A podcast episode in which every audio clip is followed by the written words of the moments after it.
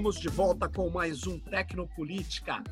E nesse podcast, onde nós mostramos durante vários episódios como os códigos podem guardar determinações políticas, condicionamentos econômicos, sociais e de poder, nós vamos aqui discutir um tema muito quente nesse episódio de hoje, que é o bloqueio e a discriminação dos sistemas algorítmicos que rodam nas plataformas que tanto são importantes hoje no cotidiano das sociedades é, planetárias. Ou seja, estamos aqui para falar sobre isso com a Débora Machado, Machado, que é mestre em ciências humanas e sociais, é pesquisadora e também participa do projeto aqui Tecnopolítica.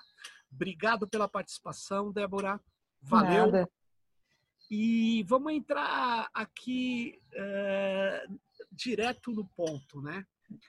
É, essas plataformas, Facebook, Instagram, Twitter, LinkedIn, enfim, as plataformas YouTube e tantas outras, essas grandes plataformas de relacionamento social, chamadas redes sociais online, elas são operadas por sistemas algorítmicos. Esses uhum. sistemas algorítmicos, eles são completamente opacos. É, existe até no campo do marketing, da publicidade, né, uma atividade de, de tentativa de descobrir como funcionam esses algoritmos para melhorar as performances das, dos conteúdos de divulgação na rede. Mas, uhum. obviamente, cada vez mais essas plataformas elas monetizam a sua chamada distribuição de conteúdos, né? Então, se você pagar, seu conteúdo vai. Mais ou menos, porque os próprios sistemas algorítmicos, eles bloqueiam, né? Eles reduzem visualizações, eles muitas vezes no, na nossa experiência, eles não permitem impulsionamentos, enfim, e eu queria lembrar que lá atrás, durante muito tempo, é, não sei se você se recorda, Débora, que, por exemplo, tem uma manifestação muito forte do feminismo no Brasil, no mundo, né, que é a Marcha das Vadias. Uhum. E a menina fazia protesto que não era de forma nenhuma pornográfico, né? Era, ela aparecia muitas vezes nua ou com os, nua é, na parte superior, e enfim, isso era considerado uma uma agressão aos termos do Facebook e ele era bloqueado automaticamente, sendo que a nossa Constituição não viola, não proíbe aquele tipo de manifestação. Existe uhum. um infindável é, rol de exemplos, né? Mas eu queria Sim. que você situasse esse problema dessa discriminação, desse bloqueio. Vamos lá. É, no nosso podcast, a gente, a gente estuda isso há muito tempo, né? Mas agora, fazendo impulsionamento do podcast Tecnopolítica, que a gente conseguiu ver isso um pouco mais na prática, né? É, bom, como você disse, essas plataformas, as principais plataformas de mídias sociais, e a gente está falando aqui agora principalmente do YouTube, que é onde a gente sobe nossos vídeos, é, eles têm é, serviços que simplificam muito o ato de você criar um anúncio, né? Então, qualquer um que tem um vídeo, sobe um vídeo na plataforma, pode entrar lá na plataforma do Google para anúncios, né? Que é o Google Ads, e criar seu próprio anúncio. E é tudo muito intuitivo, mesmo se você não é uma pessoa que trabalhou com publicidade, nem nada do tipo, você consegue entrar lá e descobrir, e descobrir como fazer, só basta ter dinheiro para isso, né? E só que esse sistema é todo feito de forma automatizada, o que de uma forma facilita muito a vida dos produtores de conteúdo, porque você não tem que ficar esperando muito tempo para que o seu anúncio seja aprovado. Mas quando ele não é aprovado ou quando algo acontece que bloqueia esse vídeo, é, a gente também não sabe o que, que aconteceu. No caso do podcast Tecnopolítica, é, eu que estava cuidando desses impulsionamentos, e o que aconteceu é que praticamente todos os nossos vídeos que a gente tenta impulsionar, é, o YouTube e o Google né, identifica como ou conteúdo sensível ou conteúdo chocante. E...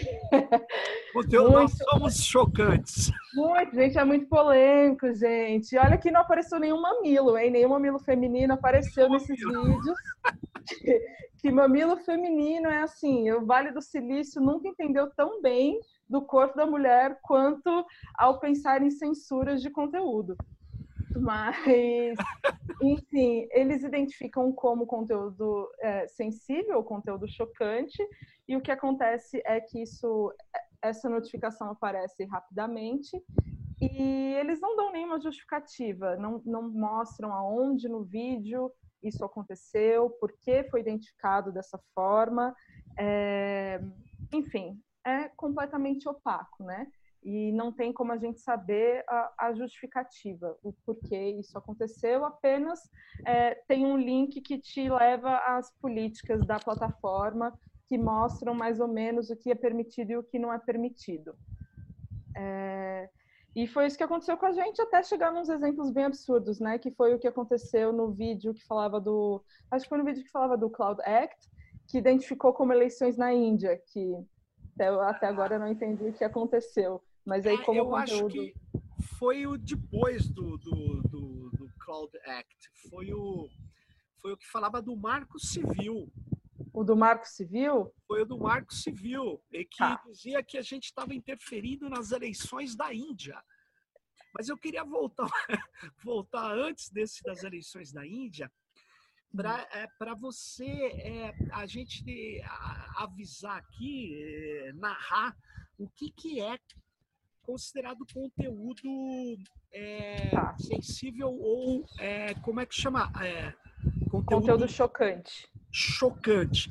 Porque eu é. queria lembrar que o primeiro eh, que eu me lembro, o bloqueio que a gente teve, foi um, um evento que discutíamos racismo algorítmico. Uhum, e aí, o algoritmo, confirmando muito provavelmente essa distorção do algoritmo, ele bloqueou aquele episódio, não permitiu, dizendo, foi a primeira vez que eu ouvi falar nisso, que existia para eles o conteúdo chocante, mas que eu me lembro, é, Débora, que era similar a coisas de terrorismo também. Você tem como dizer para a gente o que, que é considerado? Eu, eu abri aqui já para ler. É, bom, tem é, é, várias restrições de conteúdo que não pode, falam de jogos de azar, marcas registradas, produto falsificado, enfim. Mas na parte de conteúdo chocante, eles falam que não é permitido. É, promoções que contêm linguagem violenta, imagens macabras ou repulsivas, ou imagens explícitas ou relatos de trauma físico. E aí dão alguns exemplos, mas eles sempre colocam entre parênteses é, lista não exaustiva, para falar que pode ter isso e muito mais coisas. É, promoções contendo representações injustificáveis de fluidos ou resíduos corporais, promoções contendo linguagem obscena, ou profana, que a gente estava até conversando sobre isso antes, que eu acho muito engraçado, que nos exemplos eles colocam variações ou erros ortográficos de linguagem obscena. ou seja, a linguagem obscena tem que ser feita com correção, não pode ser. No português correto. Se você errar a gramática, aí já não pode. é... Ou promoções com probabilidade de chocar ou assustar. E aí dá como exemplos é, promoções que sugerem que você pode estar em perigo, infectado por uma doença ou ser vítima de uma conspiração. Isso é conteúdo chocante. E aí, em eventos sensíveis, eles falam de anúncios que potencialmente exploram, se beneficiam de um evento sensível com impacto social, cultural ou político significativo, como emergências civis, desastres naturais, emergências de saúde pública, terrorismo e atividades relacionadas, conflitos ou atos de violência em massa, e também anúncios que alegam que as vítimas de um evento sensível foram responsáveis pelo ocorrido, ou exemplos semelhantes de atribuição de culpa a vítimas, anúncios que alegam que a vítima de um evento sensível não merece receber ajuda ou apoio. Então, no nosso caso, foram esses do, essas duas políticas que disseram que a gente tinha violado, né? No caso do racismo, tinha sido esse o conteúdo chocante. É...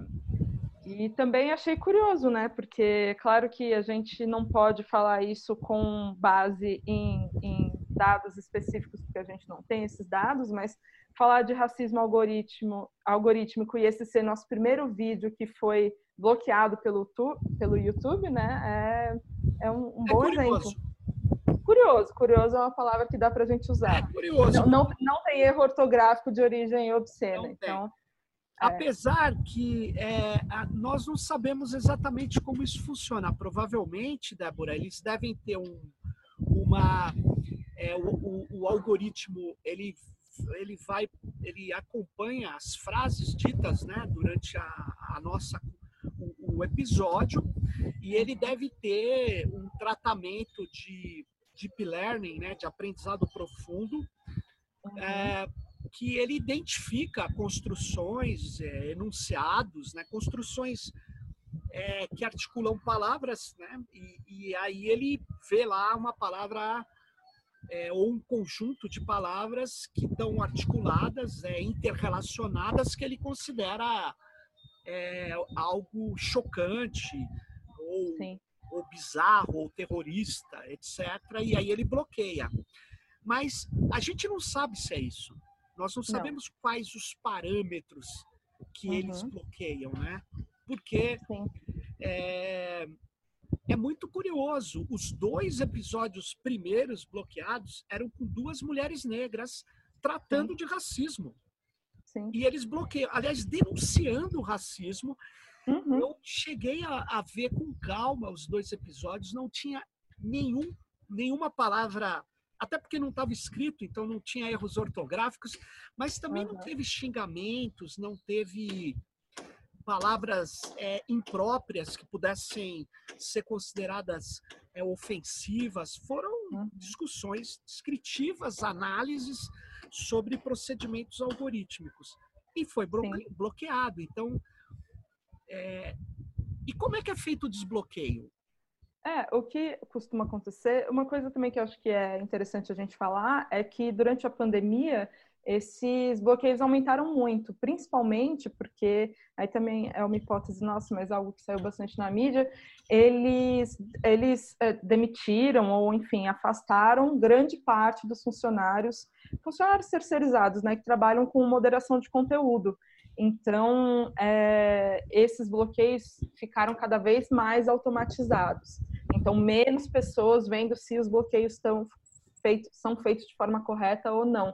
E então, antes da pandemia, nós, alguns vídeos tinham sido bloqueados, mas depois da pandemia, todos foram bloqueados. E aí, o que a gente faz? Todos. uh, bloqueados, quando a gente fala, é o anúncio, né? A gente anúncio. tenta anunciar e, e para promover ele na plataforma e não permitem. É, e o que você tem que fazer é, agora eles até facilitaram isso também, porque também existem pesquisas que mostraram que o, os bloqueios aumentaram mundialmente, então as restrições aumentaram mundialmente, então eles facilitaram essa, essa plataforma também de contestação. O que você tem que fazer antes era preencher um formulário, agora é muito mais fácil, só clica num botão e aí vai aparecer uma tela falando você quer você corrigir o seu anúncio ou você quer contestar esse anúncio, falar que essa restrição está errada. É, e aí você envia e depois de alguns dias eles falaram que dão até acho que quatro dias, alguma coisa assim, sete dias, diminuíram também esse tempo. É, eles verificam se sua contestação foi aceita ou não. E no nosso caso, todos os vídeos foram foram aceitos depois que a gente contestou.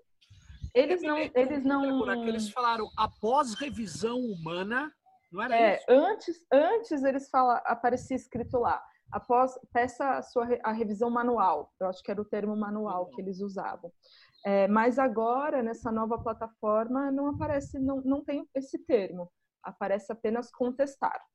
É, então, enfim. Mas quando ele, eles aceitam a contestação, eles não dão um motivo. Ah, não quero nem saber não dão motivo, a justificativa até some lá da plataforma, o, o status de, de, restrito ou de negado, e eles não falam o que aconteceu, eles apenas aceitam ou não. No nosso caso, o único vídeo que até hoje a gente não conseguiu anunciar, mesmo, mesmo depois de contestar, foi o com o Diego que ele fala do, das restrições do WhatsApp, da Lembro, ele fala do, do, da, do, do, rastreamento que a lei Isso. que foi aprovada no Senado quer impor. Uhum. Na verdade, Também é curioso. É. Curioso que o, quando a gente fala do WhatsApp também ele não, não, não permite, né? Mas, ele não permite que a gente conteste o projeto de lei aprovado no Senado, porque eu me lembro bem é, o Canabarro, ele, ele é do, do Internet Society, do ISOC, né? E ele, e ele deu argumentos. É, aliás, ele é muito cuidadoso, ele, ele, ele fala muito pausadamente, muito, muito é, é, claro, é, não tinha nenhuma palavra que pudesse é, gerar qualquer dúvida sobre um argumento racional, uhum. sem muitos adjetivos, inclusive. Sim. E é esse exatamente o que está, eu acho que, você, é, que não deixaram impulsionar. Não. Esse, seja, até, hoje, até hoje a gente não conseguiu. Mas e tá como, esse está como evento sensível, inclusive, não está nem como conteúdo chocante, está como evento sensível. Ah, o que, que pode ser isso, né? Contestar um projeto de lei que quer que quer é, impor a culpa em cada brasileiro até que se prove o contrário é conteúdo Sim. sensível. Quer dizer, isso que você falou, ah, ele nem ele nem cita nenhum termo, não fala palavras é, que possam parecer chocantes ou algo do tipo também é, exemplifica bem a, a, performatividade desses sistemas, né? Porque a gente muda a forma que a gente fala, a gente evita usar certas palavras, tanto que a gente já mudou o título dos vídeos várias vezes, pensando, bom, se a gente colocar esse título, é, o, o, ele, ele vai diminuir a nossa visualização, então isso é, é muito perigoso, né? A gente muda a forma que a gente age e rola uma autocensura para não ser pega por, por esses algoritmos, né? Aliás, é, eu tinha no livro no livro de, é, Democracia e Códigos Invisíveis que eu lancei ano passado, eu coloco até a frase de um, de um editor dessa da imprensa que diz que antes ele, ele, eles produziam as manchetes com base na matéria. Uhum. Agora eles produzem as manchetes com base no que pode ser uhum. bloqueado ou não, mas principalmente o que pode avançar mais. Então, é o Sim. que eu tenho dito quando algumas pessoas dizem, não, é o radicalismo, corre mais nas redes, avança mais. Eu digo, não, é a espetacularização. É algo uhum.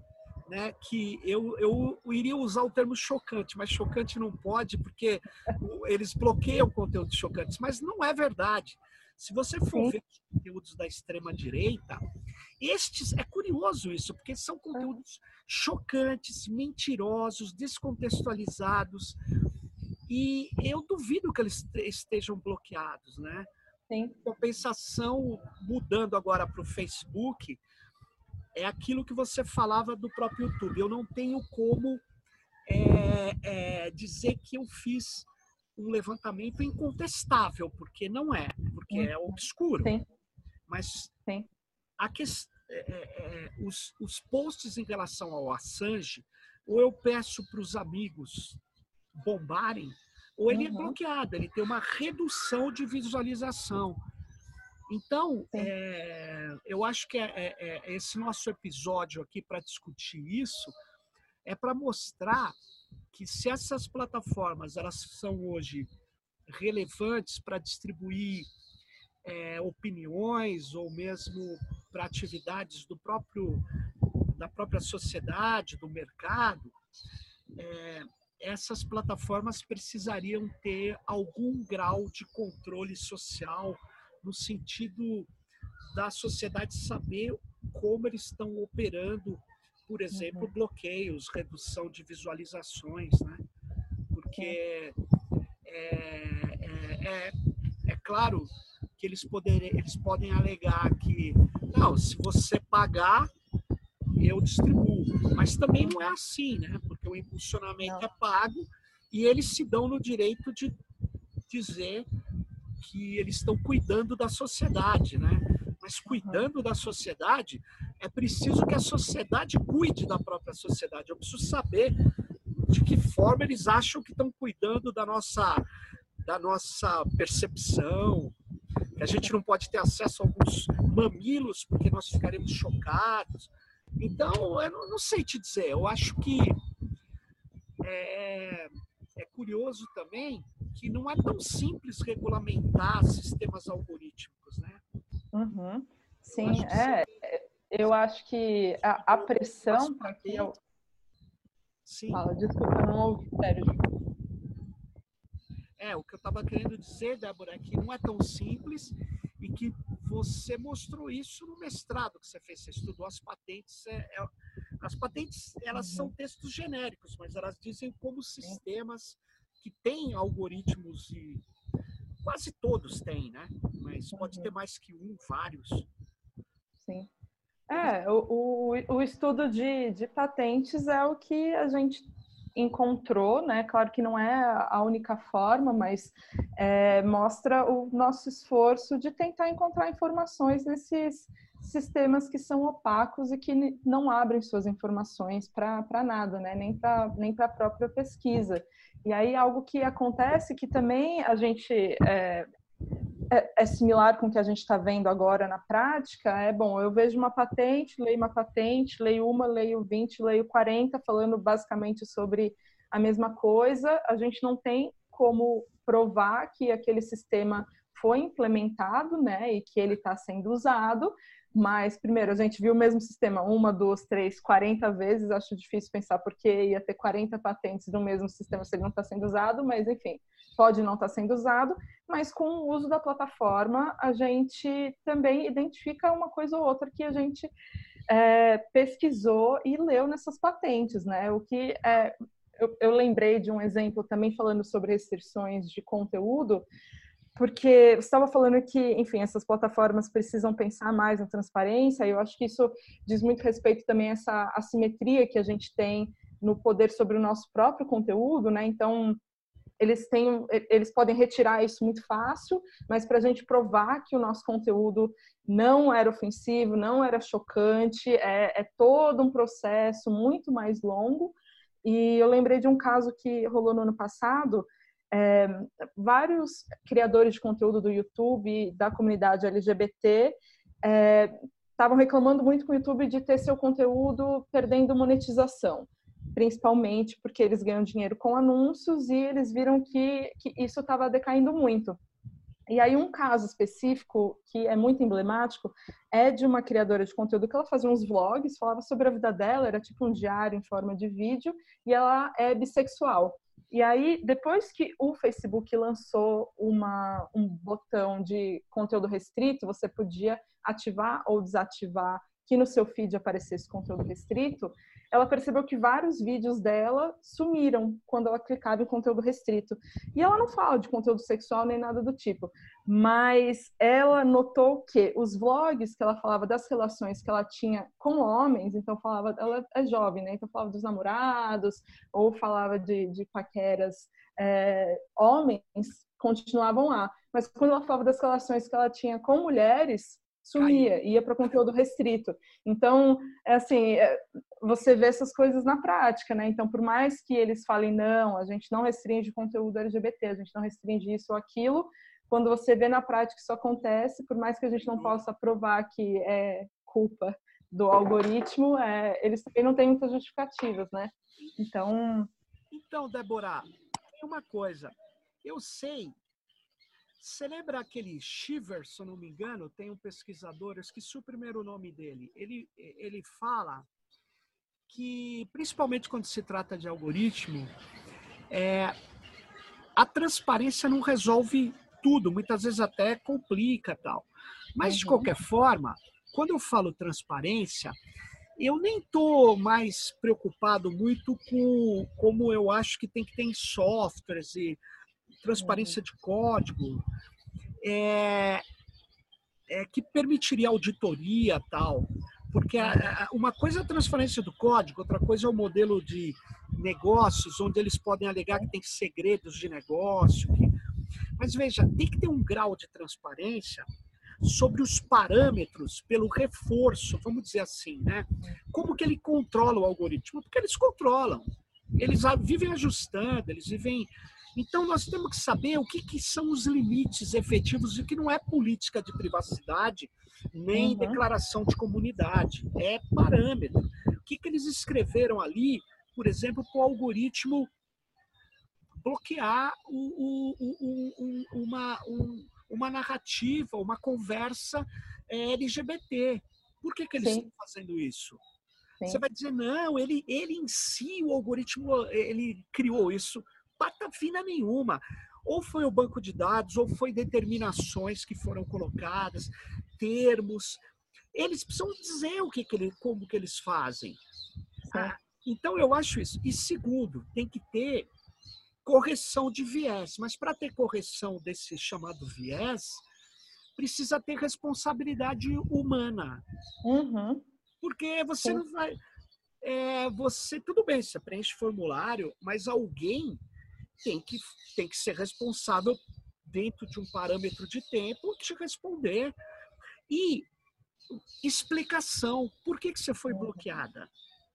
Por isso que eu falo, os americanos têm um termo se eu não me engano, é Chile Effects, quando você faz leis assim, que nem várias que tem aí no Brasil, é, por exemplo, de falar, não, a plataforma tem que ser responsável pelo conteúdo e ela mesma remove, é, mediante notes and notes, ou notes and take down, ou simplesmente eu saio fora do judiciário e começo a dizer, não, eu fui ofendido, tire uhum. esse conteúdo.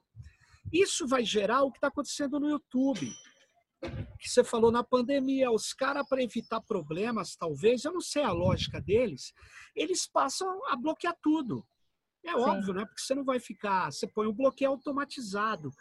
E esse bloqueio automatizado, ele tem limitações da nossa semântica. Nós temos limitações de compreensão é, é, quando alguém fala determinada frase, quando alguém fala determinadas coisas, você pode ter mais de uma interpretação do que é dito. Imagine um algoritmo. Sim. Então eu eu penso que a gente tem que passar a nos preocupar agora com uma supervisão, vamos falar assim, uhum. da sociedade sobre essas plataformas. Porque Sim. essa ideia de que o algoritmo conhece a sociedade melhor que ninguém e pode estipular suas regras, me parece algo que a dona Haraway chamou de informática de dominação. Sim. E no caso é, da nossa lei geral de proteção de dados, né, foi vetado o artigo 20 que falava exatamente do direito à revisão, né, que é. obrigava a revisão humana sobre decisões tomadas por algoritmos. Então, nesse caso nosso do YouTube, por exemplo, a gente não ia ter nenhum vídeo, nenhum vídeo patrocinado na vida, né, porque, enfim, foi a decisão algorítmica. Então, isso é muito importante de ser discutido mesmo. É, ah, legal. Eu, eu, achei engraçado, curioso também que você estava falando isso. Deixa Fala. eu só uma última coisa que, que não é bem de discriminação, mas é de monetização, é o poder do capital dentro dessas plataformas. É, essa ideia do. Como é que você vê isso aí daqui? As pessoas falam o crescimento orgânico tal. Como é que você vê essa coisa? Você acha que tem esse espaço? Existe? Ou ele não existe? Ou ele é muito limitado? Eu acho que, bom, não vou falar que não existe mais, porque tem as exceções, né? Mas eu acho que, a não ser que você esteja produzindo conteúdo que seja, curiosamente, muito polêmico e muito chocante, muito atual daquele momento, é muito difícil você ter um crescimento orgânico, assim. É. É, se você contrata uma, uma agência de publicidade ou, enfim, não só se você é uma marca, mas se você é um produtor de conteúdo, acho que está tá cada vez mais difícil ter um. Porque é, é, as plataformas não querem um conteúdo orgânico, né? Eu acho que elas podem até querer que no começo você tenha algum tipo de crescimento orgânico para você se empolgar a produzir mais conteúdo, mas é, elas ganham dinheiro assim, né? Então, por que elas iam querer permitir que você cresça organicamente? Então, isso não, isso não existe mais, a não ser que seja um assunto muito do momento e, e a exceção da exceção. senão sem, sem botar dinheiro lá você não vai crescer. Da, no Facebook, por exemplo, acho que eu, bom, não vou fazer uma comparação mais do Facebook com o YouTube, mas das patentes que eu vi que falavam sobre modulação algorítmica, é, grande parte da patente era falando sobre é, conteúdo pago, né? Conteúdo patrocinado. Quando a gente fala de conteúdo pago, a gente não está falando necessariamente de um anunciante, né? É, é, um anunciante lá naquele momento, mas pode ser uma pessoa física claro. que tem sua página lá qualquer e que quer impulsionar um, um conteúdo. Então, acho que está cada vez mais difícil. é, isso é isso. E, e eles estão se tornando essas plataformas obscuras, ou pelo menos gerenciadas de modo obscuro, né? Eles estão se tornando a principal fonte de publicidade, né, do mundo. Por isso Sim. que as empresas que valem mais de um trilhão de dólares na bolsa norte-americana são empresas das tecnologias, né, comércio eletrônico e dados pessoais, né? É isso Sim. aí. Exatamente. Mas legal, Débora. Pô, valeu, muito obrigado por ter, para a gente ter conversado aqui, para a gente esclarecer como que está acontecendo o bloqueio é, de conteúdos chocantes, ao mesmo tempo muito que a gente vê o tempo todo no YouTube realmente conteúdos chocantes bombando, sendo impulsionados provavelmente, né? Porque organicamente eles têm lá limitações. Então, esse conteúdo nosso chocante o suficiente para ser bloqueado, mas não chocante o suficiente para organicamente crescer. É isso aí. Bom, valeu. Então, vamos encerrando aqui mais um Tecnopolítica e não perca o próximo. E nos próximos, nós em breve, nós vamos discutir aqui a questão de como a gente pode ter a sociedade recuperando, na verdade, uma visão sobre o funcionamento das plataformas. Graus de transparência, como fazer isso, como fazer responsabilização, explicação, ou seja, como democratizar esses gigantes da tecnologia que estão hoje intermediando relações sociais. Valeu. Até a próxima. Tchau.